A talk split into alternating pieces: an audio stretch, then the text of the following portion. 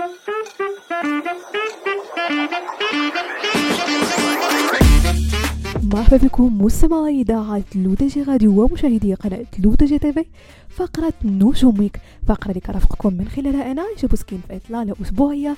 آخر أخبار نجوم الساحة الفنية الوطنية والدولية. وبداية مستمعين مع الفنان المغربي يوسف أقدم الملقب فنيا ب L'Artiste والذي أخرج كليب أغنية زرزور بعد الشهرة الواسعة التي عرفها مقطع صغير منها نشر بشكل واسع على مواقع التواصل الاجتماعي طيلة هذه السنة. العمل الجديد L'Artiste نسب مشاهدة عالية على يوتيوب جعلته يتبوأ المرتبة الأولى في tendances المغربي. كما شارك الجمهور عبر حساباتهم في إنستغرام مقاطع من أغنية الزرزور معبرين عن إعجابهم بالأغنية وإيقاعها الذي يتناسب مع أجواء فصل الصيف.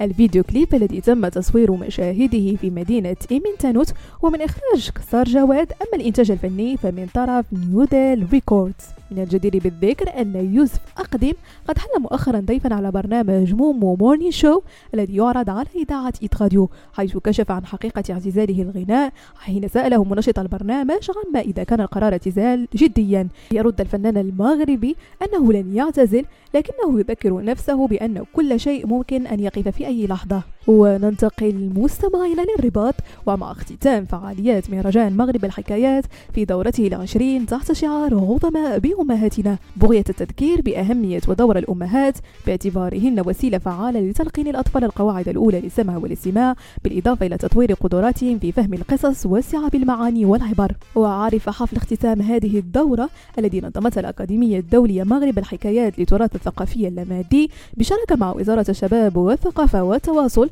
وولاية جهة الرباط سال القنيطرة تحت الرعاية السامية لصاحب الجلالة الملك محمد السادس تقديم شواهد للحكواتيين المشاركين إضافة إلى مجموعة من العروض الفنية لبعض البلدان المشاركة في جو احتفالي مطبوع بالأهازيج الثقافية للقارات الخمس.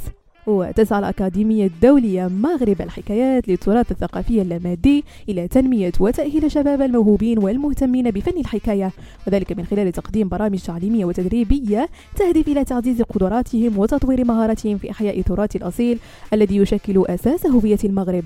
ونختموا مستمعين فقرة نجوم ويك مهرجان قناوة والذي أسدل ستاره في دورته الرابعة والعشرين يوم أمس الأحد.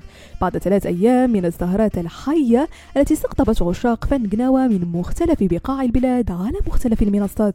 وعرفت آخر الأمسيات التي احتضنها برج باب مراكش مشاركة الثلاثي الشهير جبران والمعلم عبد السلام عليكان وقدم المعلم عبد السلام عليكان عرضا مميزا حيث قام بدمج أعمال فنانين مشهورين مثل تورس كورستن دوينكل وسليمان وحكيم وزهير أمكاس ليخلق تجربة فريدة ومميزة في حفل الختام.